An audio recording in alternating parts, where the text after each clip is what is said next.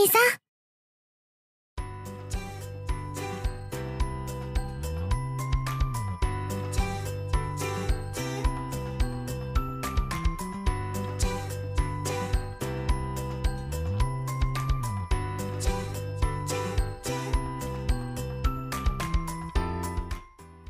大家好，欢迎收听汽车站的最新一期节目，我是德国骨科。这期节目是我的单口 solo，所以聊的还是一年一度的妹系专题，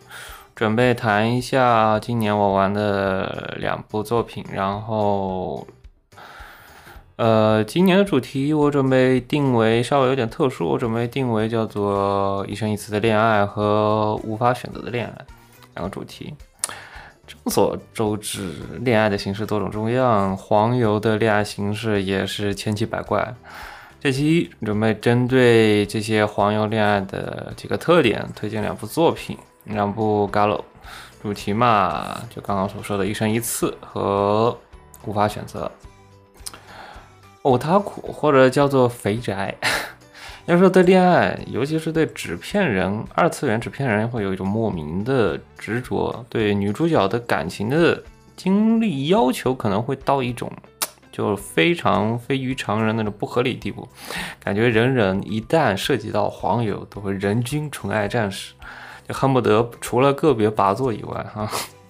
恨不得把所有的前男友、牛头人全部赶尽杀绝。对于自己恋正在恋爱的这个对象或者女主角，一定要是初恋，然后一定要是就是呃欧多美啊，对吧？秀者，然后同时也不可能有任何的前男友的存在，永远是保持最纯洁的样子。这种描述丢在女性那种圈层话题里的话，估计要被女权打了一打了一万遍了。但毕竟嘛，对 Dota 对于死宅来说，它是一个在高楼里，它是占着一个绝对优势的一个市场，这个市场话语权是由死宅来主导的。所以说，那自然而然，对于那些游游戏里的女主角来说，那些剧情方面，它自然会要对男主保持一个相对唯一的一个爱慕之情，而且像这些始终。自始至终要保持一个别无二心，而《嘎罗》里的剧情就犹如后宫争斗，或者说皇上选妃一样，然后去皇上选妃一样去推荐，然后像如果说在这个恋爱修罗场，这个青梅竹马，关于青梅竹马的我的恋人和前女友的前女这样的一个恋爱修罗场里面，这些败选呢？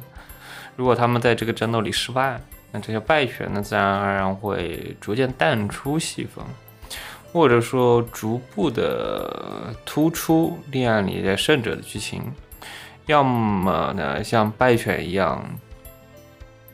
要么呢是像败犬一样一般的在一般像败犬一样出现在这些角色剧情里，要么呢就像萌童番一样处理方式，就是所有人。保持跟之前一样，类似于伪后宫的一个友好关系的状态。然后，如果认真讨论的话，除此以外，女主角她除了有更高的一个剧情量去保持更，或者说有更高的亲密度关系以外，其他的女主，其他的次女主角的位置其实没有特别大的变化。但是呢，又有人会回去。当人已经确定自己真爱过后，又有人多少人会去关注那一些恋爱的半犬们呢？可能大概只有玩忽老贼了吧。其他的那类似的作品场景，可能像白素相扑那种处理方式，其实已经相当现实主义了啊。毕竟是三十进化，毕竟是三十进的黄油作家，这些方面的要求还是相对来说会比较的高一些。除此以外，你像我们提到，经常会提到黄油改动画。黄油改动画的话，你像这种多女主角剧情，一旦它你需要决定一个胜唯一的胜者的话，剩下女主角去怎么安排她的处理方式，其实也是 Galo 改一大诟病之一。有的时候就是要我全都要，你每个老婆我都想看到，然后。这样的话就会会被人诟病哪个女主角安排戏份少了，哪个剧本安排戏份多了。尤其是对于季番的 Galo 改来说，他们这这个东西问问题就更严重了一些。然后我最近玩了一个类似比较有意思的 PSP 平台的一个老 g a l 呃，最近入了个 Galo，入了一个安卓机，所以就下了一个 P I P S P 的模拟器，然后大家伙玩一些比较老的，以前之前没有玩完的 Galo。之前这个 Galo 是之前在一个杂志上看到的，然后是没有改编动画，然后呢也不算特别有名，但是我觉得它的一些剧情安排还算是一个，包括名能打七分左右的一个比较有意思的一个故事设定的一个动画，呃，故事设定这个老的 Galo 吧，叫做 Live Advance。Live Advance 字面意义就是只爱一次。拉瓦的暗死，它是直接把这个我们刚刚说的一个扭曲的一些你的败犬和胜者之间的关系，你直接摆在牌面上了，就 battle 一样，就如标题一样，男主和人鱼他一生只会爱一次，就像我们的之前的《安徒生童话》里的传说一样，《安徒生童话》里的故事剧情一样，人鱼们和男主都只能一生爱一次，一个人恋爱的成功又会意味着另外一个恋爱的人的失败。另外一个人就会像传说一样变成泡沫。Love Advance 就是一个关于人鱼公主改编的原型的一个故事剧情。像男主就是一个人鱼和人类所生的一个孩子，所以他继承了一半的人鱼的特征。呃，比如说像我刚刚说的，你要恋爱如果失败的话，他就会变成泡沫。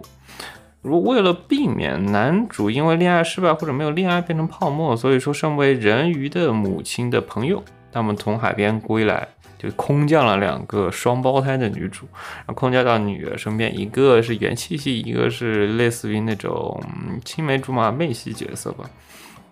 他们空降在男主身边，过上了同居生活，然后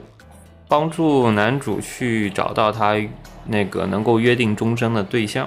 那整体故事剧情其实是这样，以它的整体故事脉络其实还是比较标准的 Galo 的剧情。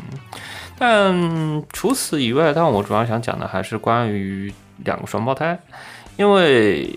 这里的两个女主角是双胞胎的关系，然后同时她也是同居同居类的，她不像那种青梅竹马类，她是会跟男主朝夕相处，然后随着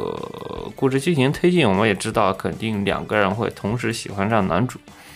呃，但是这是。嗯，这应该更接近于初案的，或者是接近于孤单案的一个剧情。毕竟它是有四个女主到五个女主左右，你是可以攻略的。同时，呃，你要真的走初案的那条线的话，两个女主同时喜欢上男主是一个主线剧情。然后这个事情就胃疼了。我有的时候玩游戏会更倾向带入女主的视角。那这个胃疼的事情就是，如果你带入女主视角。无论带入哪一个女主，无论是姐姐还是妹妹，你就需要去，要么需要去放弃自己的恋爱去实现对方，那意味着自己女主她就要考虑到自己的爱情部分，也需要考虑到自己最爱的姐姐和妹妹的部分。如果说你不为了不破坏三个人之间的脆弱的关系，你不能随随便便把这个感情给说出来。就像我昨天提到，去年我提到的密，呃，前年前年提到的密语的相关剧情一样，对于三个人，任意三个人这个三角关系，你的任意一个人都来说都是二选一的关系，你需要在最爱的两个人之间做出选择，但一旦做出选择过后，你会发现另外一个人必须要消失，你是选择自己消失呢，还是选择对方消失呢？这个为这个事情如果发生到自己身上，那就是个极度胃疼的一个事情。像在游戏里，他会把这个恋爱的这个。代价，你的恋爱或者说亲情的代价，他是非常直面的去描述了。剩下两个人，那为了背负另外一个消失的人期待和使命，要继续生活下去。整个我觉得它的一个结尾的处理方式还是比较沉重。某种意义上，人鱼的恋爱可能就是非常接近于死宅所期待的最纯爱的一种恋爱形式。或者说恋爱的一种过程，两个人他只需要一次的恋爱他就成功，而且他一旦成功过后就会相伴终生，就不会有任何出现任何的出轨，而且这个是应该是以诅咒为代价，你一旦出轨过后可能自己就变成泡沫，所以说他一定要，对吧？过一过过完这样过完一生，啊是，然后这是我第一个推荐的。然后这个推这个，我觉得还是有一点年代了。我印象里这个游戏出的大概是在一零年左右，一零年还是说是零几年左右出的，零几年末那段时间出的一个 Galo。所以说画风是有点古早了。然后你如果说你说跟现在的那十几近在的那些柚子社的近几年作品画风比来说。啊，画风是有点古早了，但是整体如果说你看多了，更多看一些零几年的高楼改作品来说，它的画风还是质量偏高的，质量还是可以的。所以说，如果感兴趣的话，体量也不是很大。如果有 PSP 的话，因为毕竟它是 PSP，所以说你下个 PSP 模拟器可以在手机上玩，整体体验来说，我觉得还是可以的。作为一个能让人感觉耳目一新的一个作品。非常具有怀旧感，说真的，好久没有玩过这么比较纯粹的高楼作品，可能是最近考古的关系。另外一个我聊的主题，那就是无法选择恋爱。有时候你站在女性的视角的话。黄油它就有一个另外一个经常不合理的地方，那大概就是一个男主和多个女主的不平等的关系。啊，当然，当然你在女女与女向作品里，那就倒过来了，对吧？一个女主对 n 个男主啊，这个东西更多是一些游戏设计方面的问题。你总不能说，对吧？同时有两个男主，然后你你同时设计两个男主，或者然后另外一个男主跟你争对象，那就是牛头人，那肯定那就不是纯爱的范畴了。然后，那在这个故事里面，那就意味着多个女主她只喜欢一个男主，而男主会跟多个女主进行选择，这个是一个非常不合理的一件事情。一般情况下，可能是一个男主喜欢多个女主，或者一个对于一个女主，同时他也会有几几个男主可以去选择。当然，这样子意味着男主有多个一玩家是有多个选项可以去选的，而且。这些女主的性格都是提前塑造好的，你是上来就是能看到，然后你能意识到这些是什么样的性格。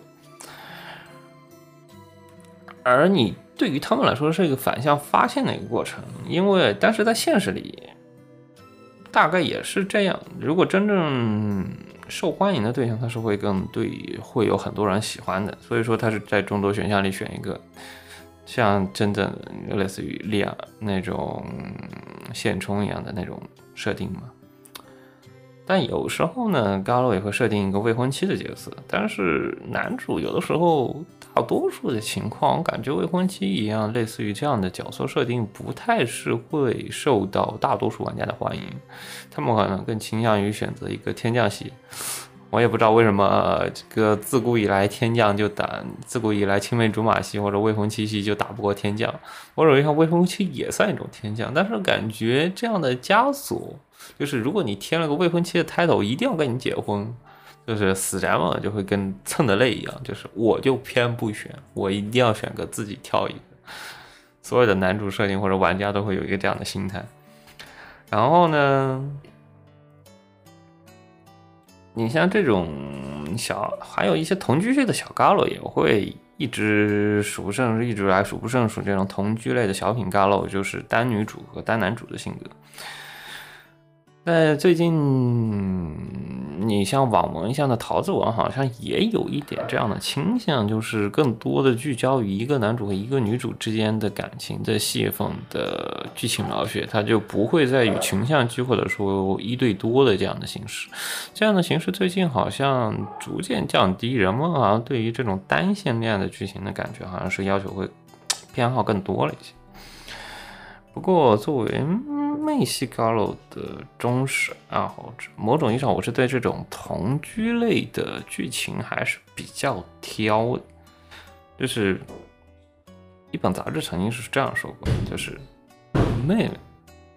然后 emo 就是青梅竹马系的顶点，但是同性不同性。如果你按照真的按照，如果说你像某著名败犬曾经说过，就是越早认识，相处时间越多，青梅竹马，青梅竹马就是赢的越多。那按照这个设定来说，按照相处时间和相处的早来决定的话，那以莫多，嗯，谁谁能比以莫多与男主相处的时间更长呢，对吧？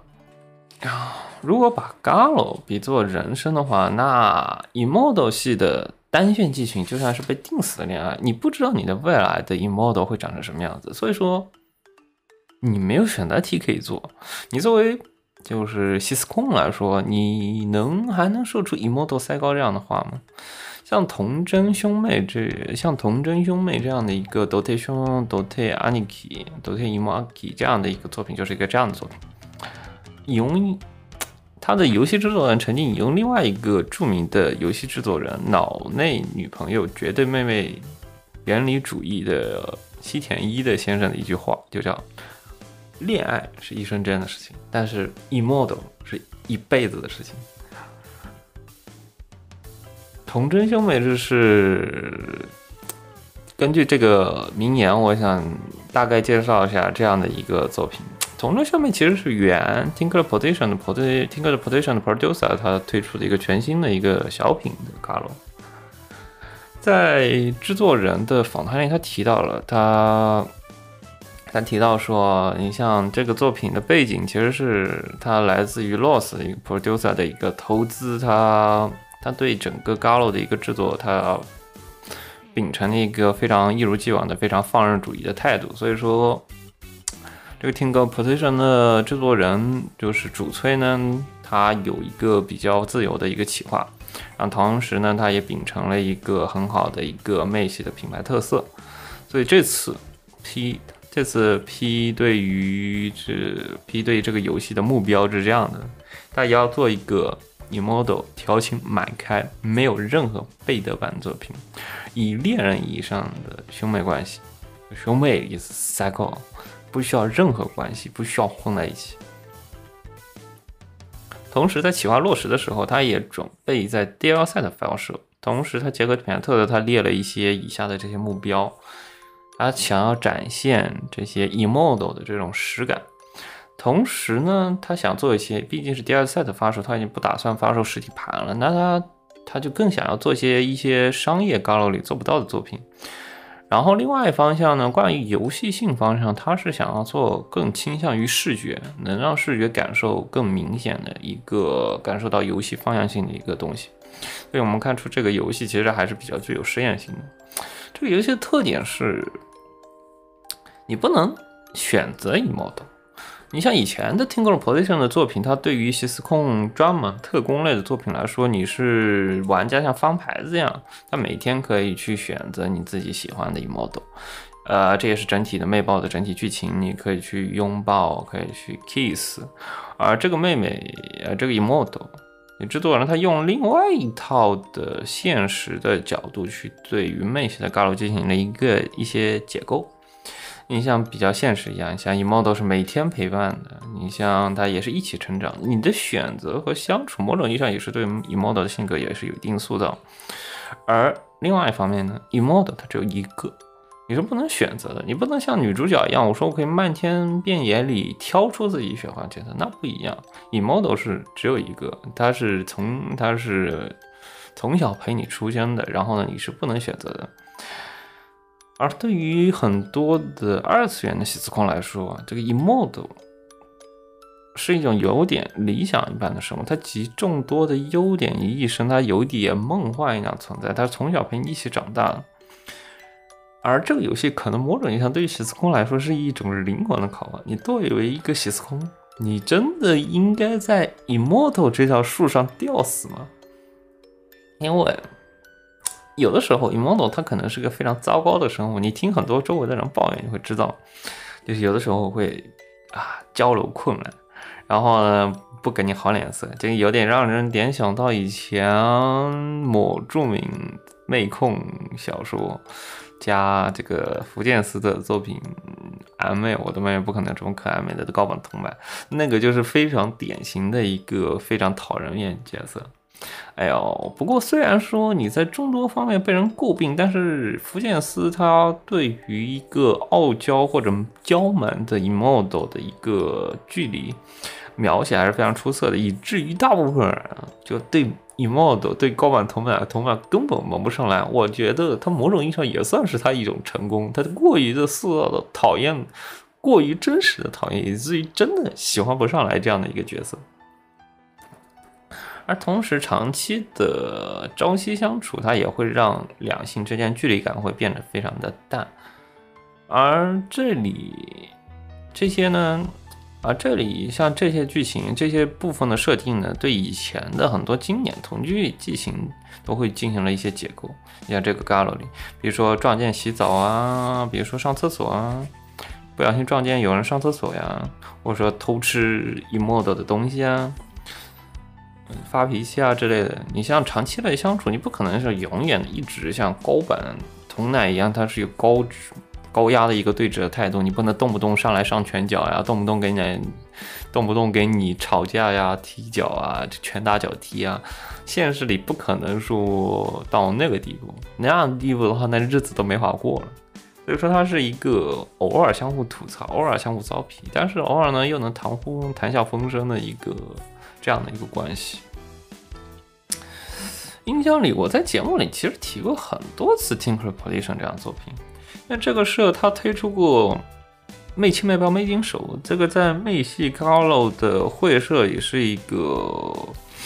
呃独占一行的一个会社，今年体现出这个会社它是能对魅系作品有多么的执着。这个魅系作品，无论是 producer 还是制作人还是画师 K 子。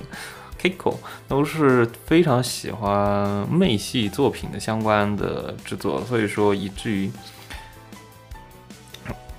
虽然说他一直只推出过萌拔，但是他们对于我个人感觉，他们对于点滴的日常的描写还是比较注重的。像制作人，他一直对于纸片人和人玩家之间的交互方式进行一定探索。像他推出的第一部作品叫做《魅亲》啊，这么意思就是亲吻。所以说，它是你在游戏里是可以选择就是亲吻跟魅亲吻这个环节，以 model 亲吻这个环节。而之后呢，就是进进而。更进化了一些，它用了拥抱系统，所以说你可以去控制拥抱的力度，然后 emote 会给你相应的不同的反应。我觉得这个是个非常提升幸福感的一件事情，尤其是你在 Galo 里，我觉得 Galo 里陪伴感是个非常重要的过程。对于萌拔系作品来说，如果你不以剧情上出现出出生的话，萌拔你想要给人一种温馨的感觉，陪伴感是个非常重要的一个过程。感官上的体验，或者说感官上体验，它不是一个你能，它会让你觉得，我觉得像这种拥抱系统，它会让你觉得它并不是一个冰冷的一个屏幕上的物品，它是能给你反馈的，能给你一个它可能让你觉得真实存在的一个错觉感。这种尤其是拥抱过程，呃，以前的黄油作品里，它。更多的还是倾向一个小说，或者更倾向一个视觉小说的形式去给你展现故事，就整体它会更偏向于冰冷的文字，而冰冷的文字，我觉得你很多人或者说选项对话，但是这样的选项和对话，你会让人觉得更倾向于像玩一个 RPG，而不是一个恋爱游戏。恋爱游戏像 Love Plus 那种，你会有给你全天候的陪伴感。但同时呢，你像这种拥抱系统，我觉得就是纸片人和真实的恋人的重要的区别就是体感上的东西。你无论是交流交流，无论是交流聊天还是文字，它这些东西都是可以用游戏性来替代。但是真实无法替代的东西，就是一些感官上的东西，无论是一些触感啊、听觉呀，或者说。你的各种方面事情，而拥抱我觉得是个很重要的事情。拥抱它给人一种，你给人一种体感上，无论是体感还是听觉上的这样的一个反馈，会让人的对于人对于一个 emodo 的感情会有一个很好的提升。所以说我当时对于《魅爆》这个作品是非常个人评价来说是非常非常非常喜欢的。像这个就作品呢，他反而在另外方面做了一些探索。探索一些角色，突出角色本身，玩家的选择和行动反向了，反反映了角色，反映到角色本身，你的选择会最终造成角色本身性格的形成。另外一个要提的是，角色本身的选择是否应该符合玩家的预期？有的时候性格和玩家他选择系选的方向是反向的。这样的选择可能会让人觉得你对玩家是一种冒犯。但是毕竟没有人喜欢，毕竟没有人喜欢攻略自己不喜欢的角色。那这种情况下，某种意义上也是考验，尤其是特别考验西斯控玩家。你是真的喜欢妹妹这样的角色吗？或者说你是真的你是喜欢西斯控，你是喜欢 Emodo 这个角色的设定这个 title，还是单纯喜欢 Emodo 这个角色的性格？玩家可能某种意义上他试图去讨论这个西斯空玩家，你对于角色的爱是到底是爱在哪里，或者是爱到什么程度？就像访谈里所说，这个游戏比较重两个方面，一个是虚拟现实的差异和冲突，另外一个是恋爱和家庭的塑造。这里的妹妹的性格，你像这个游戏里 Immortal 的性格，它是根据送礼物来决定的。然后他是一共恋爱是从啊设定上大概是十六岁、十七岁左右，所以你需要设定。你之前十四年，你送了每年送他什么样礼物？你送礼物的过程，它会伴随着你的年龄的增长，你需要送他对应的礼物。同时，你送的礼物是哪一方面，它会影响到妹 model 兴趣的形成。另外一方面，游戏比较推荐就是 model 朝夕相处的这种真实感。你像正式入线过后，可能相应的有点更偏向于恋爱的剧情，所以有的时候这样的那种相处的真实感反而变得变得平淡了。但是这个游戏还是比较用心良苦的。虽然这个游戏它没有发布实体版，它是由原来的《爱上火车》Loss 投资发行的，所以说相比一般的单线的小品 Galo 来说，它是以。单线小品 Galo 售价，但是它这个游戏里的人物一共设计了三套形象，三个人物性格，三乘三，所以说一共是九个 Emodo 可以去选择。你的这九个性格完全是由你之前送过的十来个礼礼物来决定的。然后你需要去推测，认真的推测你你想要送 Emodo 什么，但实际上就是你送出来的东西。和你实际遇到的你想要的，比如说你是一个死宅，你想要你每天送，呃，每天送你一次妹妹一毛多死宅类的东西啊，天天给你送宅物，你会发现一毛多它反而变成一个现充。你每天给一毛多送各种各样的一些小饰品，想变成偶像类的，你会发现他死反而不会照你的样子，他会反而变成一个欧塔库一样的一个宅妹，他会完全照着反着来。所以说是非常有意思，这种不可预测性，我觉得也是这种游戏里稍微比较有有有意思的地方。愛しい妹がうるさいんだ。そのナビコが言うには、私も妹らしいけど。何それ。私がやらかすわけないでしょ。か過去はいいでしょ。もうあんたの世話になんてならないから。当然。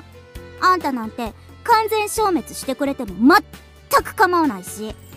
私には私のお兄ちゃんがちゃんといてくれるしね。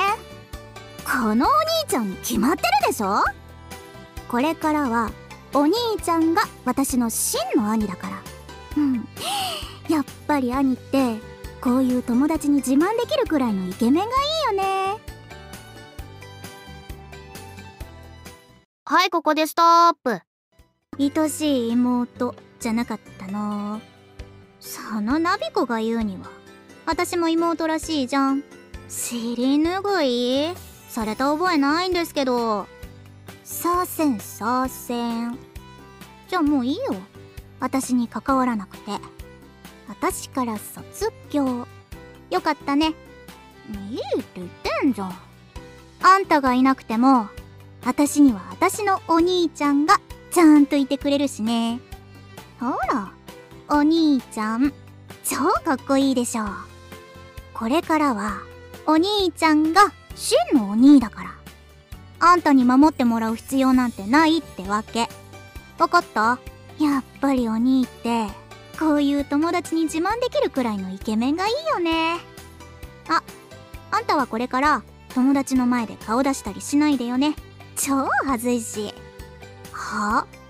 育てられた覚えはないんですけど。サリュー。愛しい妹がうるさいんだ。そのナビ子が言うには私も妹らしいけど。そうやって被害者ぶって。はあやだやだ。じゃあもういいから。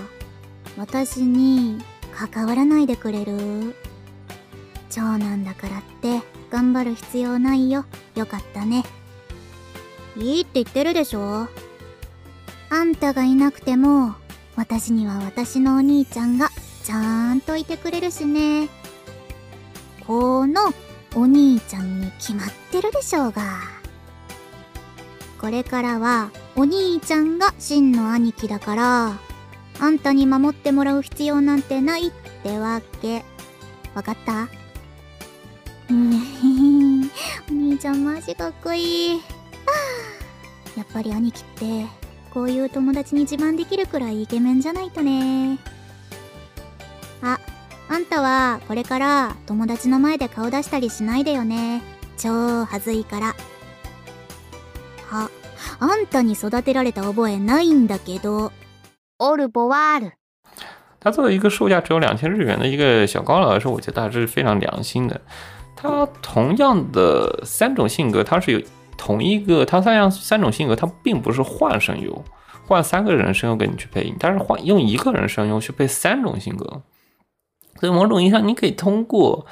呃，在相同场景里三个性格的语音的反应，或者说性格的不同，你可以感受到声优的功底，有声优对于这个角色展现的功底的深厚。而另外一方面，比较反映的是它的比较反映就是这个 Galo 的真实感呢，可能是背景方面，因为它针对妹 Emodo 的这个设定的三个性格，一个是普通，一个是辣妹，还有宅女，它设定三套房间的装饰来尽量的展现出生活的真实感。然后同时也还有一些光影，它对于这个背景的光影策划也是有别以前的。呃，背景的呃绘画来说，它是更接近于三次元的那种写实照片的风格，所以它会让人觉得你更具有真实感一些，不会有那么的卡通。你像游戏其实总共只有两个主要角色，一个是 Emodo，一个是。两个主要可两个主要角色，除了母亲和自己本男主角广山以外，还有两个主要角色，一个是 Emodo 男主角，另外一个是只存在于游戏里的模拟的 APP 里的 AI 妹妹 AI Emodo，有点像 Vtuber 或者说呃智能 AI 助手。最开始呢，男主是一直存在于沉迷于这个完美的这个 AI Emodo。就所以说，Emodo 在旁边天天看他不爽，对吧？就是一个死宅男。我跟你讲，这个是看着这件事人是的，这个人看都会不爽。然后两者之间关系一开始也是很僵，就跟暧昧一样。但是是在 AI Emodo 里面，他会他的当时的设定就是根据制作人设定来说，他当时拜托人设师，他是尝试去设计了和三次元的 Emodo 的发色完全不一样的一个设计。像它的那个 AI Emodo，它就叫导航娘，它是完全不一样的，它是只存在于智能手机里的非常治愈的存在，而现实里的 Emodo。它是不同，它现实里有 mod 存在，它不同于电子世界里的那个治愈的 model。其实这次呢，它把两个两面性做成了一个现实里 model 的存在和电子世界 model 的存在两面性这样的主题。那作为一个关系不好的兄妹企划啊，他想制作更加真的一个妹 model 的设定。呃，你像相对来说，比如说他这次的 AM。Emodo，它设计的是个粉头色头发，非常二次元的一个形象，然后嗯也非常甜，你的声音它会非常甜，非常的媚宅，某种意义上非常典型的我们所喜欢的那种 Emodo 的形象。但他们真实的 Emodo 的形象，它用的是棕色系和黑色系这样的发色，这种非常不二次元的发色，某种意义上就是非常贴近现实的一个发色。还用的也是长直发呀，这样的一个比较贴近现实一个情况啊。某种意义上，因为我自己本身是不是纯黑色头发，是偏棕色头发，所以说他这次人设某种意义上对我来说是个超级特工。而且他的服装设计呢，他也是用了除了日常在家的居家的日常服以外，就是水手服。而这个水手服呢，那也是用在了封面设计和各大宣传的海报里。某种意义上，它是针对学生时代 emo 最日常、最贴切的一个服装。按 P 的要求来说，他当时设计这个 emo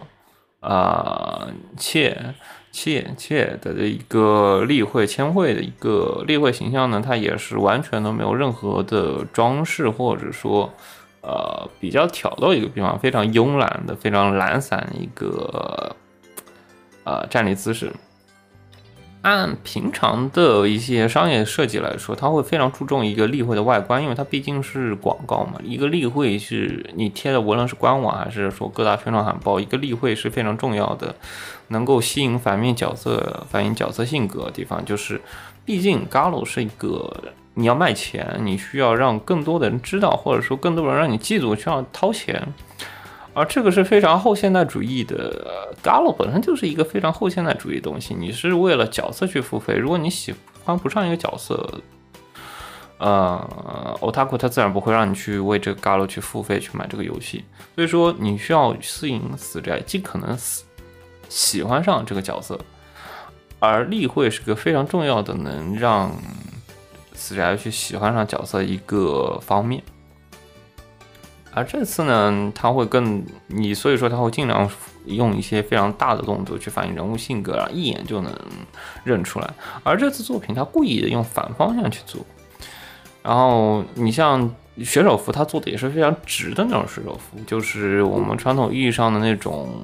裙摆很长的那种非常普通的水手服。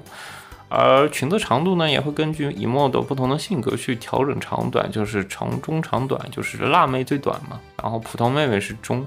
然后那个宅宅女她是最长的那一款，最不时尚那一款。而二次元的妹妹不是太讨喜，就是太讨厌。呃，某种意义上，emo 的 galo 里的 emo，的你设定的要么就是太讨喜了。太没宅了，就是给你攻略的；要么就是太讨厌了，以至于你根本喜欢不上；要么就是你喜欢上了，你根本不可以攻略。而现实生活中，你关系过于亲密或者过于恶劣的矛盾，即便是最喜欢 emo 的我跟你讲嘛声音来说，这两个就是我想要制作的这这两个就想要 P 摄这个 P 想要制作这个企划的一个起点起点。而这也证明了，他和这个 P 之前制作所有作品有个明显著名的区别，所以注意一些很多不同的概念问题。你像制作人员，但制作人员和制作方法也是跟他沿袭上作去宣传的。像朝夕相处对于人物影响，是不是对于角色性的影响来说，是不是因为？角色性会因为动开始会变成一个普通的变化，正因为有一个必须的关系，它会撇要出另外一个不同的娇媚的光芒。你像关系的崩溃之后，娇娇会变，因为变得娇了过，先变变得娇了过后，它会变成另外一个角色。即便是其他角色，也会有相同的目的。但是呢，我希望能够通过这个目的来。展现出另外的光辉，以至于不会再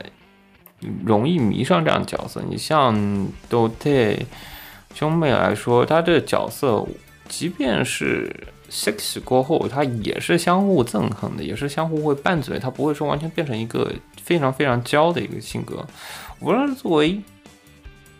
作者，或者是作为声优来说，他都想表现这个关系的微妙变化情况。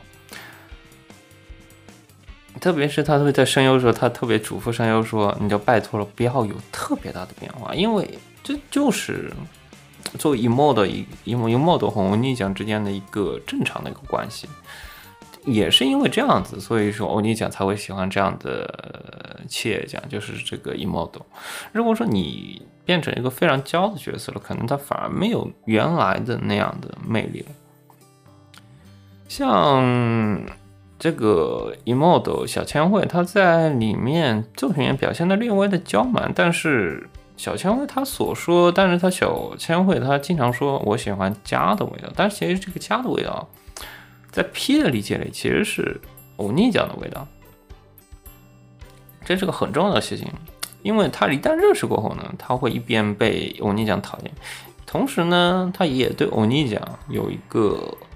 安心感，一个信任的感觉，这个是你的天降系的角色带带来不了的一个东西。这是个妹系角色非常独特的一个东西，同时以 model 之间的就兄妹之间的感情的羁绊和恋爱之前混合在一起，也是非常让人兴奋的一件事情。如果他没有意识到这个事情，你会发现到千惠他会有一个巨大的感情动摇，你会想象这种场景，你不会觉得非常兴奋吗？同时，最注重的。我觉得另外一方面最注重的这些，相对于这个兄妹相处的日常的感觉来说，妹包最大的之前提到的 think think collision 的妹包最大缺点就是父母不在，你的主要的角色是五个人的相互互动。之间就是血亲的感情是相对来说比较淡的，而多对阿尼基不一样，多对伊莫多就不一样了。他是有父母同住，同时母亲还要例会，就是好像同时日常里的对话也是参与的兄妹对话和互动，而不是夸张的动漫化的这种角色描写或者母亲的人设。但是非常母亲，她是会关心女儿的成绩，关心女儿出外出，然后他会拜托尤尼酱你去看一下，你去。看一看他最近的关系情况，这种父母参与的这种日常的感觉，能够非常成功的塑造一个原生家庭的现实感。原生家庭，他也间接强调了这个兄妹之间的这个血亲的关系。你像《妹背山》里这个 Emode，他塑造的很成功。你需要会和呃主角拌嘴啊、吵架，那同时他的整个整体剧情互动非常有趣，男主他也不废。他经常，他不是明面上说啊，我你讲我要帮你做什么什么什么什么，他是暗地里的、暗搓搓的去帮助 Emodo 解决他生活上遇到的困难，叫 Emodo 学习。如果 Emodo 犯错了呢，他也是当面指正，他非常像一个真实的欧尼酱。同时，他的那个 AI 也是生来之笔，每次男主和呃 AI 去炒热气氛的时候，都会会跟 AI 去炒热气氛，这样的。类似于 Meta 系的一个吐槽，是对于整个角色气、整个游戏气氛来说是很好的一个提升。我觉得其实其他萌作也是可以去实习、学习的、学习或者去借鉴的。那作为一个妹系拔作来说，我觉得实用性很好。我容易想，因为它它比较值得一提，因为是父母同住，所以说你经常会免不了的会需要去。尝试去偷偷的背着父母干一些一些事情，对吧？就以模糊一一个妹系作品的定番的一些爱情剧情。所以说，我觉得整体来说，今天推荐这次节目里推荐两个 Galo，，主要还是希望通过一个另外的角度去看一下关于这个 emodo 系的呃高露作品的一些想法或者感受。像这个作品，它是偏小品类的作品，所以说我个人感觉可以通过这样的作品尝一下新鲜感，或者说，因为毕竟传统作品玩多了过后，可能会有一些新鲜感。像这种作品会给人对人来说的新鲜感来说还是比较的好的，感兴趣可以去玩一下。然后这就是这期节目主要内容，然后非常感谢大家收听，然后希望大家日常生活愉快，再见。Chao, chao.